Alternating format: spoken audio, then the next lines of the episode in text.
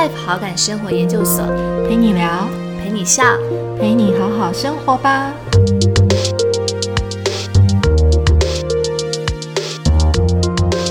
其实生活就是一直要不断去体验的，然后你要一直很有勇气的去尝试新的生活模式。那我觉得不管在什么年纪，其实我们都可以很勇于去尝试。然后我觉得重点当然就是我们希望说自己体验生活，然后可以知道说其实生命是很丰富的。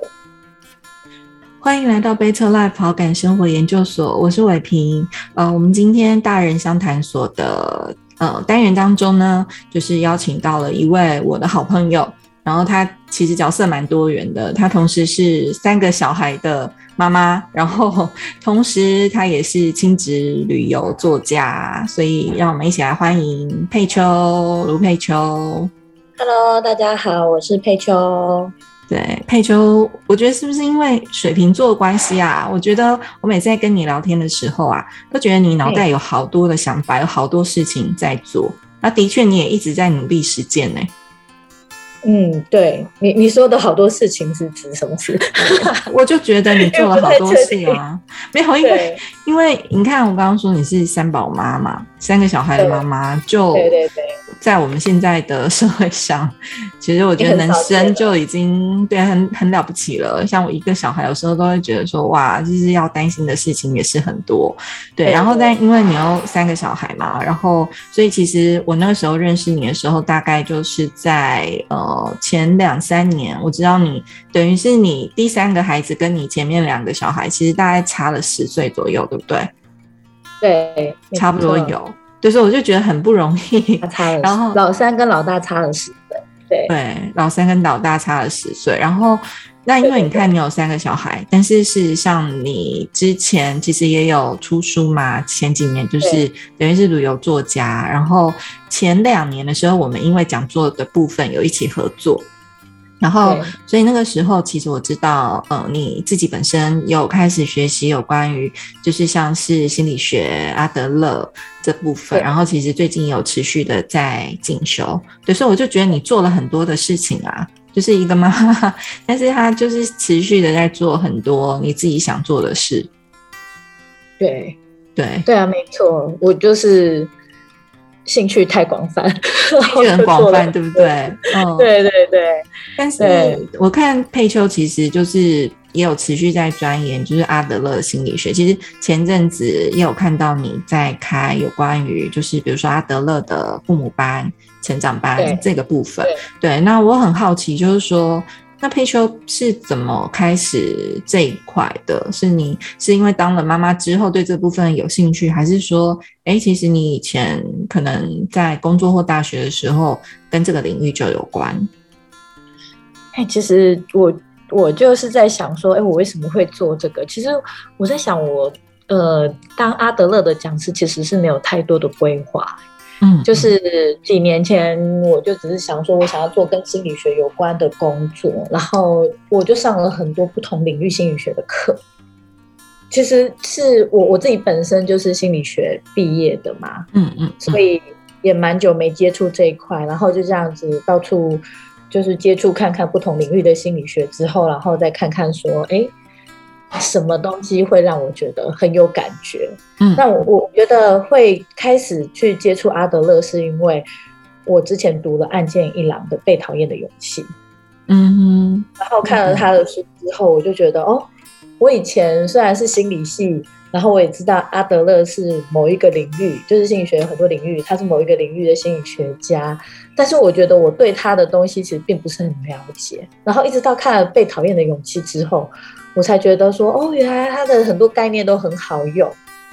然后又因为这样子的关系，我就去找找看有没有类似阿德勒的专业训练课程，然后还真的被我找到了，所以我就去完成那个专业训练，就这样子我就开始了，就是亲子在阿德勒方面亲子领域的讲课这样子。哦，对啊，的确，《被讨厌的勇气》那本书真的是大畅销诶，而且它后面又出了好多就是系列相关就的书，好像那本书出来之后，其实有一阵子大家真的就是很疯阿德勒心理学。对啊，你有看过吗？我看过了，对我那时候其实有有有看过那本书，对。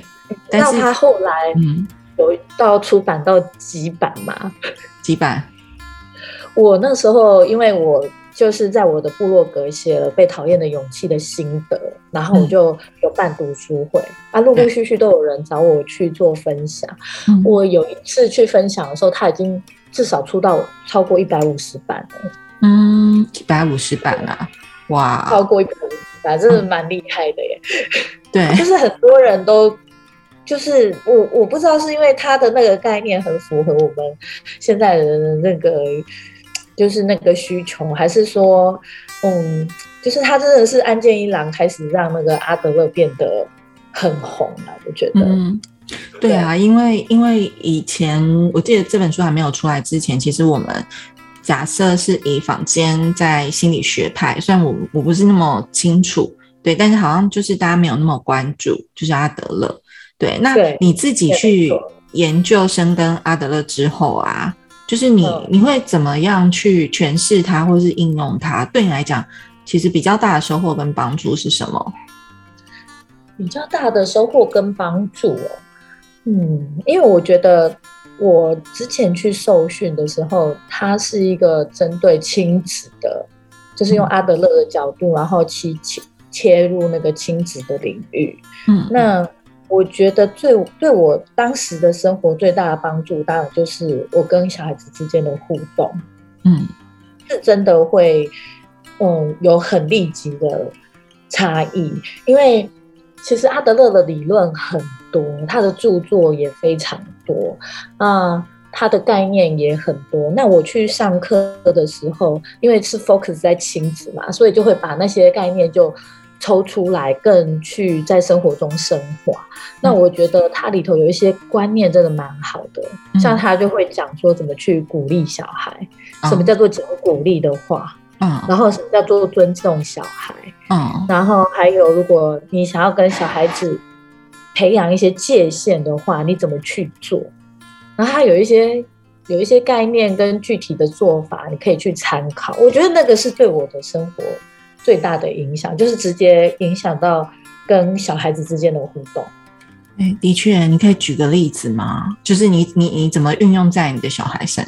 你有你有曾经有什么，就是让你觉得说，哎，跟你以前就是在跟小孩沟通的方式很不一样嘛？因为因为其实因为像你们家的状况，可能有一部分跟我家很像，就是你你儿子大概也是青春期嘛。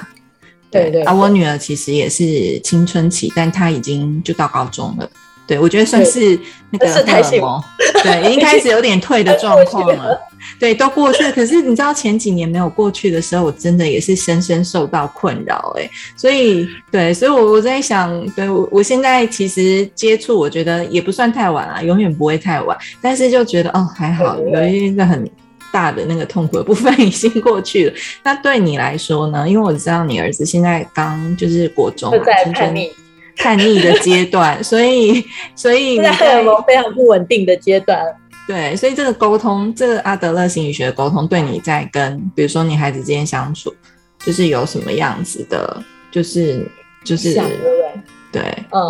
我我这边哈，我觉得有趣的地方 就是，我我觉得像青少年阶段，他他有几个特殊的地方，第一个就是说，他现在刚好荷尔蒙也是变化最剧烈的时候。所以他很容易就会，你你真的没有讲什么，然后他就会很激动。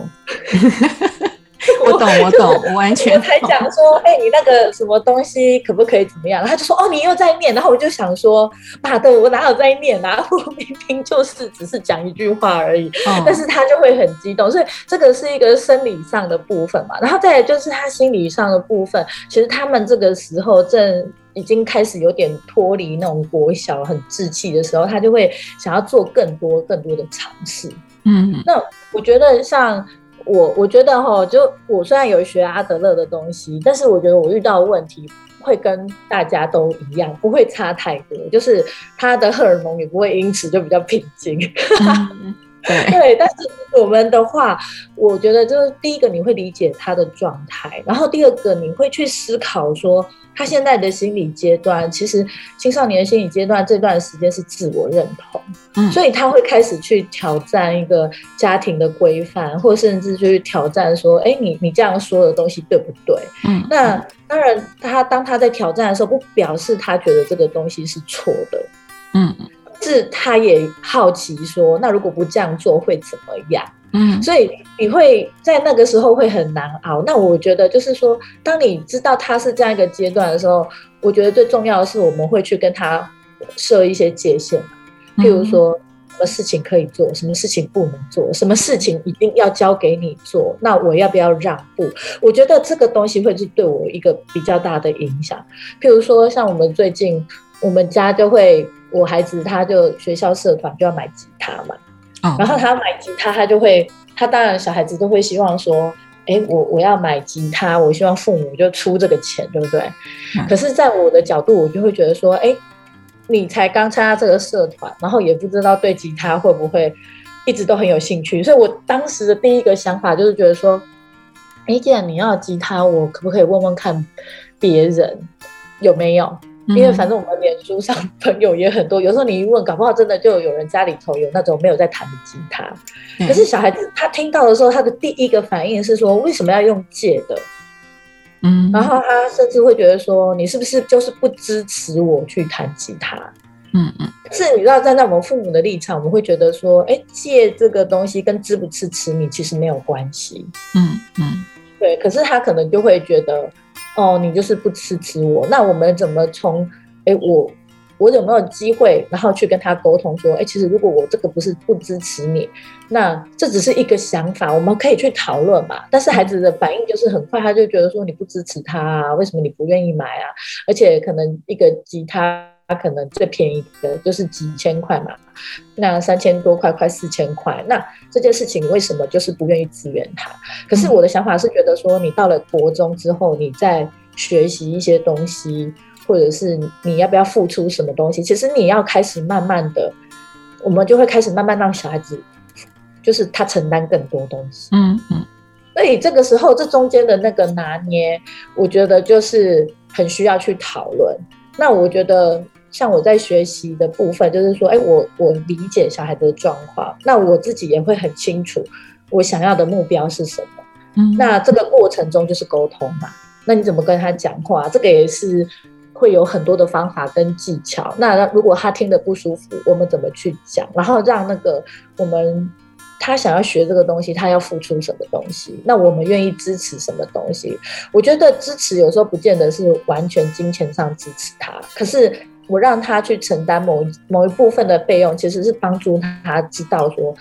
就是他慢慢的就开始年纪越来越大，他想要更多自主权的时候，他相对他也要承担更多东西。嗯，我觉得这个嗯部分是我我觉得在跟亲子互动的时候，你会有更多的概念跟想法在背后支撑。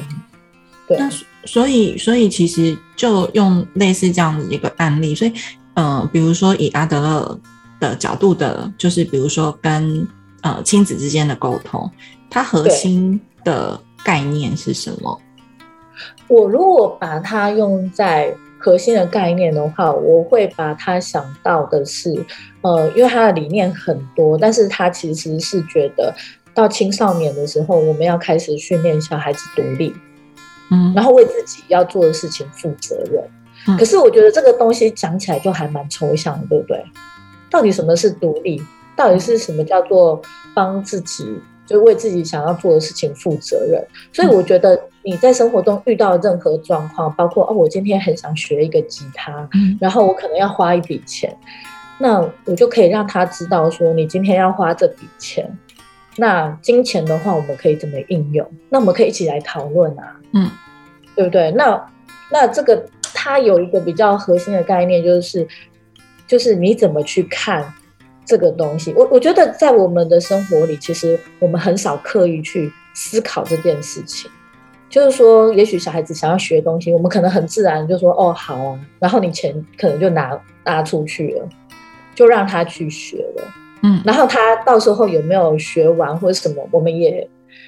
啊，我我不知道哎，可能有时候有一些小孩子就可能会一时兴头上，然后花了钱，然后最后那个东西都没有用嘛，然后父母可能这边又在那边生气。但是我觉得其实那个已经是，就是前面我们没有想到这些东西，但是后面大家可能会有一些不愉快。但是我觉得往前推的话，今天他想要学习一个东西，我也会好奇你会想要学到什么程度嘛？那当然，因为你刚学。所以我也会有我的想法，觉得吉他可不可以用借的？但是他想要拥有自己的吉他，这个想法我也可以理解。那他可能就把有没有拥有吉他，跟我们支不支持他画上等号。嗯，那嗯，对对对，怎么样？所以，所以你你这边在讲，就是可能在那个很核心的一个概念，可能是要去了解他想学吉他背后的一个意义嘛？然后再看用什么样的方式去跟他沟通。嗯，应该是说，我不是除了去了解他想学，我我觉得一定是有兴趣，他才会报名嘛。那但是我觉得我比较背后，其实真正想要做的是让他知道说，哎，你今天对一个东西有兴趣，其实你也可以付钱，因为现在小孩子有压岁钱嘛。有零用钱吧？那其实你身上是有钱的，你所有的东西，你所有的开支不一定都要从父母身上拿。嗯，我我的想法是这样子啦，因为你要训练小孩子独立，不是他最后慢慢一步到最后他出社会，他就是完全自己使用金钱上面，就是完全自己赚钱自己付嘛。嗯，但是我们从什么时候要开始训练他这个观念？这个也是独立自主的一部分嘛。所以你在那个沟通过程中，后来还顺利吗？就是就是他他当然他就会觉得，我刚刚就讲嘛，他就会把我们有没有出钱这件事当做支支持他，但是我们也会去分享我们的概念跟理念给他嘛。那当然我是跟他讲说，因为学习一个东西，我们不一定，这个是我个人的想法啦。我觉得学习一个东西，如果你有时候也不是很确定，也不一定要。把所有的全全部都花下去，因为我们也有那种经验嘛，就是常常我们要学日文，然后买了一套日文的那个有没有教材，然后买完之后我就觉得我已经学了，但是你可能就是花了那个钱之后，你其实就没有动力再去做这件事情。那我是希望说，哎，那我们可以去讨论，那如果吉他它是接近四千块，那我也觉得说我也会支持你，但是你也自己支。支付一部分，为你自己的兴趣去出一些钱，我觉得你会更觉得这个是我自己去付出，然后所以我更愿意去尝试。然后没有，我觉得没有也没关系哦，因为我觉得这个是一个年纪的问题。那是因为他们已经到了某一个年纪，所以我才会在这方面开始让他们做更多，承担更多。因为我觉得，当你也为你。有兴趣的东西，或者你想要的东西，去付出钱的时候，其实你会更知道那个钱的价值，还有你要怎么去运用那些东西。嗯，的确是一蛮不容易的事情哎，尤其又是在这个阶段的孩子。那对，假假设换个角度，嗯嗯，你说，对我我后来其实还 OK 的是，我们最后有达成一个共识，就是说，哎，他先出全部的钱。那我们就看他持续有在练习，我们就分摊每个月给他多少钱，然后他自己要承担多少比例。我会让他讲说，那你觉得一个吉他三千八，那你自己愿意出多少钱？我让他讲，那原则上他讲多少，我其实都可以接受。我只是要看说他自己愿意出多少。嗯，对，哦，那他也。他也蛮不错的，就是他也愿意，就是代表说他其实对这件事情不是说说而已，而且你的角色就有点引导他在做更多的思考。对对，就是你可以一个东西，你可以当然，我我就跟我老公有时候会聊，其实我们要的话就是直接他要什么就给他，这样最快。但是如果他今天要一个东西，我们有机会透过透过一些方法，然后跟他讨论或沟通，其实他有一些想法，也会在跟我们对话过程中，慢慢就会有其他的解决方案啊，或新的想法就会出来。嗯，的确，这个这个也就是一个一个过程，但这个过程其实可能没有办法马上立即见效，但是它对可能就是一个，我觉得就是一个长期，可能就是透过这种沟通的过程里面，慢慢去建立，就是可能呃，就是孩子看这件事情的看法。对，而且有时候小孩子在跟我们要东西的时候，他的那个态度有时候我们也不见得会觉得很舒服，对不对？就是一个阶段一个阶段了。对，然后但是这个我可以理解啦，就是因为我们对他们的照顾，对他们来说也是一种很理所当然的事情。可是我们的关系不完全是建立在你要什么东西我给你上面，我们的更多关系其实是我们之间可以讨论，而且我们之间是有连接的嘛，嗯对不？对？对，这这的确是一个。哎，那换另外一个角度是，刚刚提到的是大儿子嘛，就是对对对那他在青春期的阶段，那刚刚有提到你是三宝妈，就是你还有一个小儿子，跟大儿子差十岁，对，所以、嗯所以比如说，就以你现在在就是学习钻研阿德勒心理学这样子的一个概念，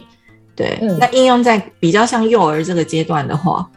那那个又会有什么不一样？因为幼儿跟刚刚我们在谈，就是说他他也开始有意识，他要学吉他，然后他要引导他往更多的层面思考。可是我觉得幼儿在这个阶段，嗯，是不太一样的状态。他可能还在一个生理照顾的阶段，但是又开始一直在嗯往外去做一种探索跟发展的时候。那所以其实就是这个一样，阿德的心理学就对你在跟比如说小儿子一两岁多嘛，就是三岁左右这样子现在四岁。了，哦四岁了哇好快四岁，这哦几天刚岁。哇，对，四岁的一个阶段的孩子，对，那又又有什么不一样的一个应用的方式？我觉得用在学龄前跟呃呃大一点的孩子的东呃东西上面是不一样，因为其实我们在学习心理学哈，我们都会看说你什么年纪的时候的发展重点是什么。嗯就是我们就是以我们以前在大学的时候学心理学，我们本来就有一个科目叫做发展心理学，嗯所以我们就会知道说，哎，你学龄前重点是什么，然后青少年的重点是什么？因为其实像青少年的重点其实是放在自我认同。嗯哦，他这个时候要知道他是谁嘛。嗯那学龄前的孩子，其实他的一个焦点就是他要开始去学习适应这个社会，他就是要开始知道说，哦，原来我要上学，然后有一个规则，那这个对他来说都是很新的。那我觉得阿德勒他有一个好。我觉得蛮不错的东西，就是说他有去讲说人人吼、有一个基本的需求，嗯，就是你不管到几岁，你都会有那个基基本的需求。但是我觉得很有意思的是，那个基本需求到随着年龄的增长，它的样貌会不一样。那他的基本需求是什么呢？那四个一个分别就是，呃，要有归属感嘛，嗯，就是我们要有连接，然后再来就是那能够独立自立，然后就是也自己要感觉自己有能力，然后愿意去贡献别人，然后还有一个就是有勇气。那我都会从这四个指标，然后来看我现在小孩子的状态是什么。因为像一个学龄前还在读幼儿园小班的孩子，他的能力跟一个他哥哥十三岁的小孩子的能力就完全不一样。嗯所以我们就会在这边就要去一直不断的去调整，可是他的核心概念是一样的、啊，因为每个人如果觉得自己有能力的时候，你是不是会觉得说自己也对自己比较有信心，你也比较能够适应社会？你的小朋友在读幼稚园的时候也是一样哦，他也是一样，他在幼儿园阶段，然后你你知道那时候有一次我去幼儿园演讲嘛，然后我就提到这个部分。那其实你知道现在很多家长都会帮孩子把事情都做好，对不对？那你你知道当你把他的什么事情啊，比如说棉被啊、什么什么东西啊、碗啊什么都弄好的时候，那他去上学的时候是不是？到了幼儿园，他就要开始折自己的棉被或做很多事情。嗯嗯那他如果都不会做，他就会感觉很挫折。这个我我想在不同年纪的人来说都一样，就是你不管是什么年纪的人，你只要觉得说，哎，我今天要去做某一件事情，然后我可以胜任嗯然后我也做的不错，我就会很开心，对不对？对那如果我觉得说啊，我都做不好，我就会觉得啊，天哪，我就是都不会，我很烂。我觉得即使是面对这么小的孩子，其实他也会有这方面的问题。嗯所以，像我在上课的时候，我一开始或者是我去演讲，其实我很重视那个基本需求，因为每个人都是要满足那个基本需求。所以这个时候，学龄前的孩子，你也是要给他任务，然后让他觉得说，哦，我是可以做到，我有能力完成这件事情。嗯那大的孩子就不一样，他他就有更多，像到国中的孩子自己怎么搭公车上学，可不可以上下学自己回家，有没有自由度跟朋友出去，这个东西他们要的都不一样嘛。然后再来就是像我刚刚讲基本需求里头有一个是归属感，归属感也是一样啊。小小孩的归属感跟十三岁孩子的归属感就不一样。小小孩的归属感，他可能就是觉得哦，爸爸妈妈都很爱我，然后他在玩玩具，你都有看着他，他就会觉得说 哇，你爱我，有归属感。因为因为我们家有时候就是我们大家都在做自己的事啊，他就很无聊嘛，因为两个哥哥姐姐都大了，他就在那边玩玩具，然后有一次晚上他也在那边哭说哦，都没有人要看。都没有人跟我玩玩具，我那时候就觉得他好可怜哦。对，那这是这么小的孩子的归属感，可是大一点孩子的归属感，他可能就是开始慢慢除了父母的认同之外，他可能要同才也喜欢他。嗯你看是不是一样都是基本需求？可是他随着年纪就会开始不断的变化，对不对？确，嗯，对，刚刚这样讲，就是有些东西真的有点豁然开朗。可是刚刚你提到那四个嘛，就是归属感，对不对？然后然还有后，感觉自己有能力嘛，有能力然后要有贡献，嗯，就是对这个社会或者是对家人有贡献，还有一个是有勇气。对。但我觉得勇气这件事情很，它就是很很难，也很抽象。哎，那个勇气，就是它代表的是什么样子的定义？就是以勇气来说，我觉得那时候我在受训的时候，老师讲一个东西，我也蛮印象深刻，因为他说所谓的勇气，它必须在你觉得，比如说你感觉恐惧或想退缩的时候，嗯。它才存在。嗯。所以勇气其实是在于，就是有一些事情你，哎，你好像觉得你好像你觉得那个时候你会有一点片刻怀疑，说自己可不可以做的时候，可是你却决定要去做了，这个就是你的勇气。嗯对，它确实是蛮抽象的。对，所以也有人说阿德勒的心理学是勇气心理学。嗯对，因为他有很多的他自己的生命有很多这样子的例子。那我我觉得很有趣的是，呃，我就看岸见一郎的书，岸见一郎后来就出了很多书嘛，嗯，然后他其中有一本书就讲到说，阿德勒哈，他有一次他其实是好像超过五十岁，我我现在有点忘记年纪，嗯反正他就是超过五十岁以后，他才渐渐的就移往那个美国去发展。可是他是一个奥地利人，嗯奥地利他们是讲德文。那当时是在战争的期间嘛，一战、二战的期间，其实那个时候他们是犹太人，其实已经在那边生存，其实会有点困难，所以他就慢慢把他的重心移往美国。可是他移往美国之后，他开始每天去学习英文，因为他觉得很挫折，嗯所以他就觉得说，哦我要把我的英文练到我可以演讲很自在。然后他也那个时候才去学开车，因为我觉得欧洲跟美国也不太一样。那奥地利我是还没去过，但是我我以前有去过美国。其实美国去哪都好远，尤其是如果你住在西部，你不会开车，你真的会蛮麻烦的。那他是年纪这么大，可能五六十岁的人，然后他才开始学英文，然后学开车，他并没有因为他的环境这样他就被打退，所以他的有很多的理念就是会去讲说，哎，我们怎么样有勇气？那后来他在美国的学生就把他的一些理论概念变成一些方法跟技巧，然后就开始去想说，哎，你如何透过语言上面去让孩子有勇气，然后你如何跟他互动，所以才有人说那个阿德勒也是勇气心理学。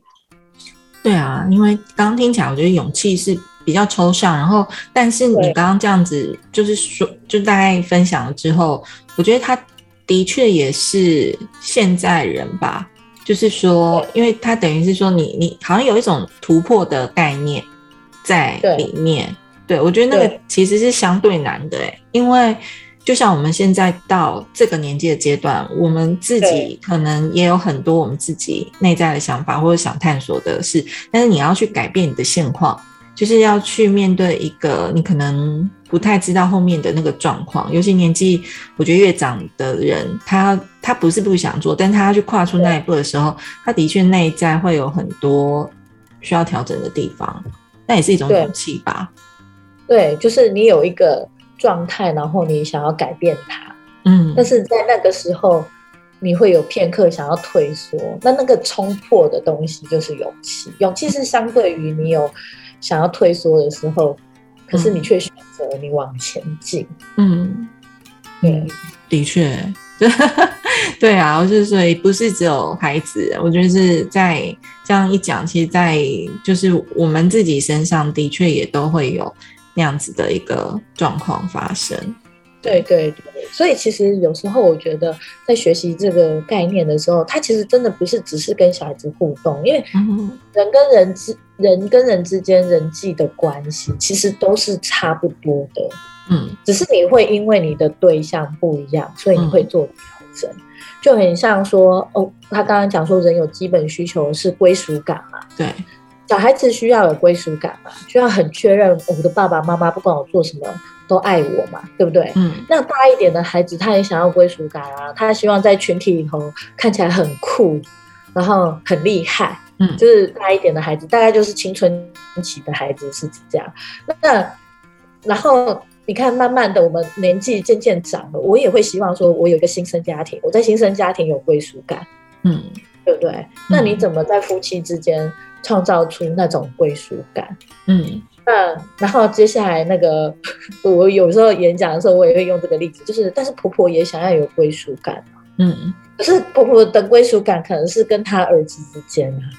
嗯，那你进来就有点破坏她的归属感啊。那你有没有办法也创造出，即使即使你儿子有新生家庭，但是你并不会因此就被踢出去，就是说你跟你儿子的连接就不见了。嗯，那那只是应用的对象不一样，但是你看，大家都需要这个东西。嗯嗯，对你这样一讲，有有些事情就豁然开朗。的确，那个家，像那个家的定义，我觉得很重要，就是那个归属感跟连接。对对，但是我们常常讲话就很容易，动不动那个连接就断了，非常容易耶。你说就在那个说话没有经过考虑之间。然后对啊，像我我觉得最明显的就是，像小孩子到国中，我们对他的要求也会比较多嘛，嗯，对不对？那我就会希望说，啊，你什么东西你回来就要怎么怎么样放好什么的。有时候我自己也会这样，一打开门，然后看到什么东西堆在地上，你其实第一句话你也不是说，嘿，你回来了，你今天过好吗？你可能就会说，哇，这个东西怎么堆在这里？那儿子一听到的时候就觉得，哇，你一看到我，你就在念我。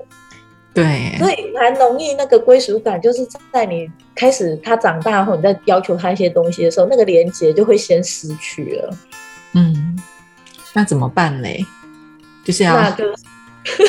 那就是像我们在上课，就是哦，这个东西很重要，连接很重要，那你就要自觉。嗯，那每次你想要骂小孩的时候，你就会想说，哦。我是希望最后可以跟他沟通，可是现在如果这句话讲下去了，大家等一下都感觉不好，什么事情都不能讲。那因为小孩子不懂嘛，你懂哈，那就我吞，会有点这样。所以其实对啊，老实说，就是说理论是理论啊，知道要应用的时候，有时候还是会冲破那个理智线。对，那个理论的话，原则上要应用。有时候真的要很常练习，但是你只要愿意跨出那一步的话，其实我觉得小孩子他也是都会看到你的诚意啊，他也会改，他也会改，你知道吗？对，也的确也是，而且我觉得就像刚刚佩友讲，那个自觉很重要啊，就变成说你知道这样子，就是那个理论是这样，但是真的那个是需要练习，还有常常觉察自己的状态，然后。可能慢慢的去去调整跟改改变，对。对啊，我觉得学习这些概念应该比较像说你的生活中，因为知道这个东西，嗯。哦，原来这个东西会对你的，譬如说归属感啊，嗯哎、感觉自己有能力呀、有嗯贡献。哦，原来这个东西会对一个孩子，哦，我我以亲子来讲，对一个孩子来说，哇，影响会这么的深远。当你知道的时候，你其实做很多互动或者是讲话，你其实会比较谨慎。嗯你比较不会一直在面乱讲话，你就会跟着是会管好自己的嘴巴。当然，你心里是不是这样想？那那个没关系，但是因为有时候你话一讲出去，你就没救了，就没解了，所以你原则上你就可以先停下来，然后停顿之后，你才有一个空间拉出来去想说，哦，他今天提出了一件事情，那如果我当下马上回，譬如说我儿子刚刚讲吉他那件事情，我就会，如果我你就当下马上回说，我又不是不支持你，然后我只是想要去讲想想看别的方法，然后两个就开始吵起来，嗯，就开始扯到别的去别的地方去的话，其实我们那件事情就没办法讨论。嗯。但是如果你当下看到他已经觉得很难过或者什么，嗯你停下来，然后他冷静，你也冷静，那你可以想一想，为什么你第一个时间没有答应说马上要买给他？因为其实我相信，就是接近四千块的东西，而且它是可以用很久的。我觉得应该很多人其实反正就直接买给小孩也没有问题嘛。那为什么我没有这样做？我我背后的想法是什么？那你反而就是比较冷静之后，你后面才有机会再跟他讨论。那我觉得孩子在这个过程中，你也会发现说，哦，他也会去评估说，我现在手边有多少钱，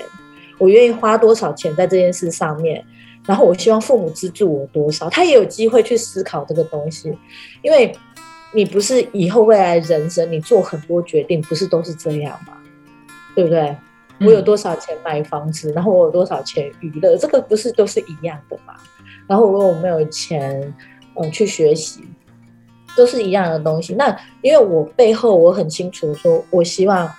呃，透过很小的事情，我们就开始有机会一直练习这个东西。那我觉得这个东西就会让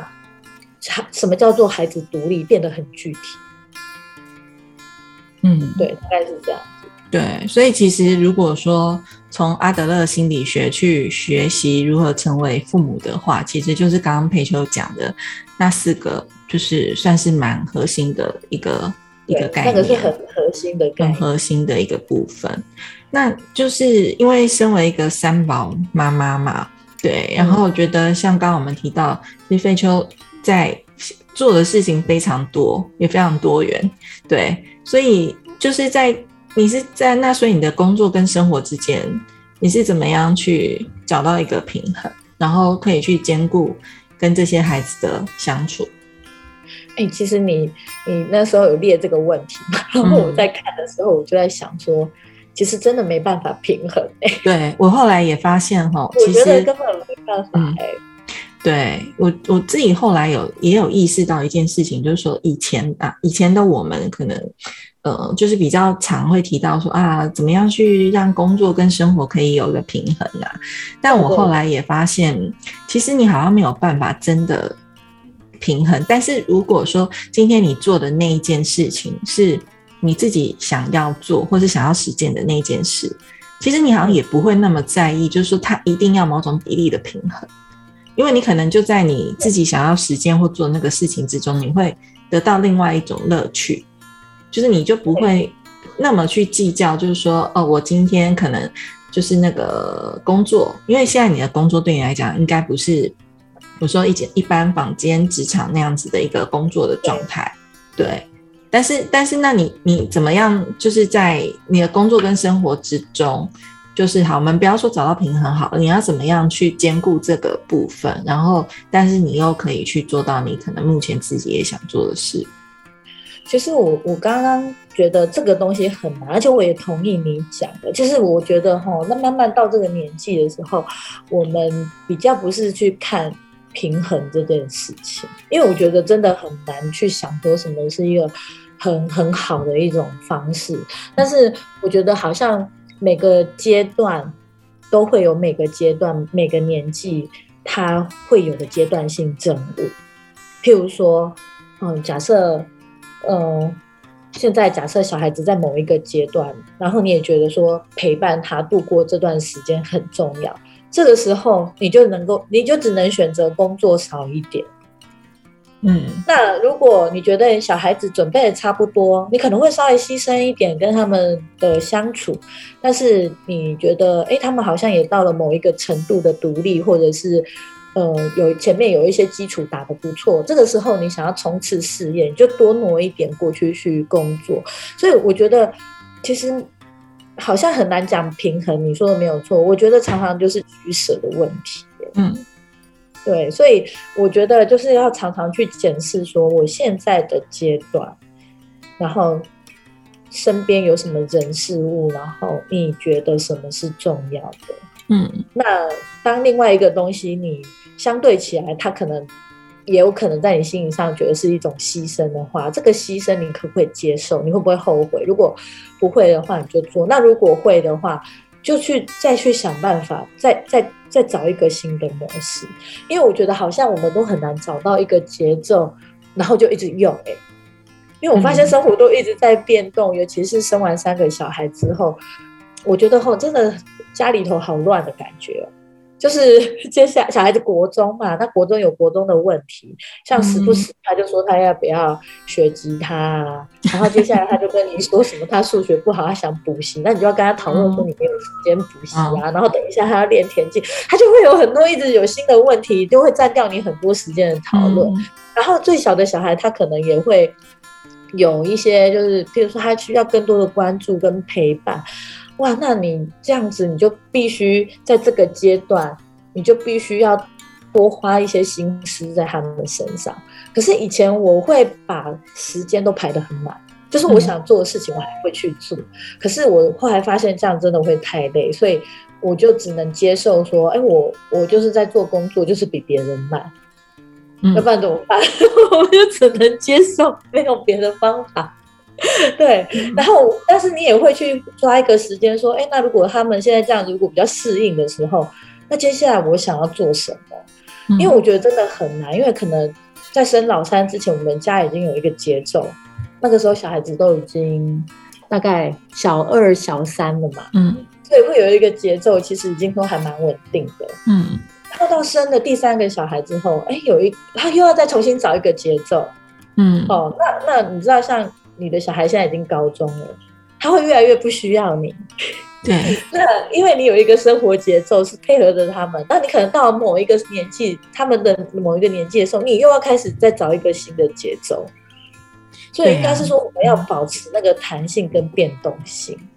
嗯，因为真的不同阶段呢，因为我们以前我觉得的确要去看你现在这个阶段，可能你最关注或觉得最重要的那个事情是什么。然后可能就变成是要比较弹性的，就是去做你的时间或者是你的精力的挪移，对，就是对它，它的确是一个变动的状态。但是这个我觉得也是这几年变成一个自由工作者才有再去思考的。不然其实以前我们在职场上班的时候，其实你有时候都嗯。比较不会去想到这件事，你永远可能就是觉得，哎，我的工作不变动的状态之下的话，那我要怎么去呃调整？可能在家里呃生活层面的这个部分，对，因为可能工作就很固定，嗯，反正上下班时间大概也都差不多，嗯嗯，那只是要忙一点或者是不忙一点，对对，但是自己的话真的就很难，因为。你自己自自由工作者，你很多东西都会搅在一起。嗯，比如说我们在家的话，在家工作，你有时候就会遇到小孩子如果要看医生，对不对？为什么？那如果大家上班的话，你可能就哎还还那么没有弹性的时候，有的时候做法就可能照顾的没有这么多。但是如果你稍微有弹性一点，有很多事情就会哎渐渐的生活有一些东西也会。好像也会跟你的工作就会搅在一起，你很难区分的很清楚。嗯，的确，嗯，那就是就对佩秋来说的话，就是呃，最后就是比如说，就是你自己在呃，因为也是三个孩子的妈妈，然后其实也一直在嗯不嗯钻研写作啊，然后跟亲子教养这段路。那你有没有什么话是想要跟一些父母去分享的呢？跟父母去分享的，嗯。呃，我我在想，嗯，也是讲给我自己听的吧。嗯，就是说，刚刚在跟跟你聊的过程中，我我就突然想到，其实其实生活就是一直要不断去体验的，嗯。然后你要一直很有勇气的去尝试新的生活模式。因为我嗯觉得有时候你在一个已经相对舒适的环境的时候，你你有时候慢慢的你会不太敢挑战很多东西。嗯对，因为我我如果跟你比起来的话，我算已经离开职场很久了。那就算我现在有三个小孩，也有一个程度的忙碌，其实久了之后，你就会真的有一些东西就会觉得说啊，好像要去变动变化，然后你要去闯看看，你就会觉得说有一点点退缩啦。那我觉得不管在什么年纪，其实我们都可以很勇于去尝试。然后我觉得重点当然就是我们希望说自己体验生活，然后可以知道说其实生命是很丰富的。嗯，你刚刚在讲那个就是阿德勒的勇气啊，对啊，因为我刚刚刚好在讲那个勇气心理学，所以我就在想说，对，要一直成为很有勇气的人。而且你看阿德勒五十几岁之后才去美国，才开始学英文，嗯。对，蛮有趣的。对啊，其实其实我觉得，就像我最近在看一本书，就是那个近藤麻里惠的先生写的《我想要的新人生》对对，然后有看到在看，对我我那因为你刚刚在讲阿德勒，他就是到美国去求学的背景嘛，就到了一个其实年纪已经很长的阶段。我是看了那本书的时候，我才意识到说，哦，原来他们夫妻俩也就是毅然决然的从日本离开到美国，就是重新开始他们在整理界的这个部分的生活，然后而且他是不是也有一点是中年的年纪啊？对，而且他们也是英文没有很好哦，就是你知道日本人的英文的那个状态，所以其实他等于是从几乎是从零开始到那边去。我是看，因为我之前是看 Netflix 上面的影集，就是他不是有就是他到人家家整理的影集嘛，是他那里没有讲，对他并一开始就已经直接就是他直接去人家家里头整理，倒没有讲说你讲的这一段。对，哦所以我那时候看想说他们应该只是一个合作的节目，但一直到最近又看了那一本他先生写的书，我才发现说哦哇，其实很不容易耶。就是说你要离离乡背景，然后放弃你在日本这么多的东西，所以其实他也是用整理的概念去写了这本书。那而且他们已经在日本算是应该已经是有一定的江湖地位了吧？对，已经有了，但他这中间他就有分享为什么他们要做这么多决定的过程。然后我看了之后，我也觉得说，哦，的确就是说你，我站在他的角度，我们看人家都是好像一帆风顺，就是看起来好像很光鲜亮丽很厉，害了，对是一姐了，整理对一姐。但是为什么他们还要做这样的决定？然后我觉得就是放弃在就是好像这边耕耘的一些部分。那当然后面里面有一些故事，但我觉得真的没那么容易。所以回应到你刚刚所提到勇气这件事情，我觉得这个对成年人来讲是更有体会的，就是你要怎么样去，就是在你退缩的时候。对，然后怎么推自己一把？怎么推自己一把，然后吗？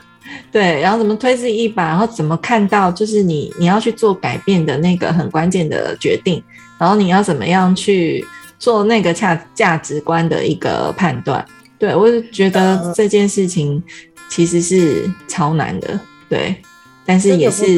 人生可以改变很关键的一个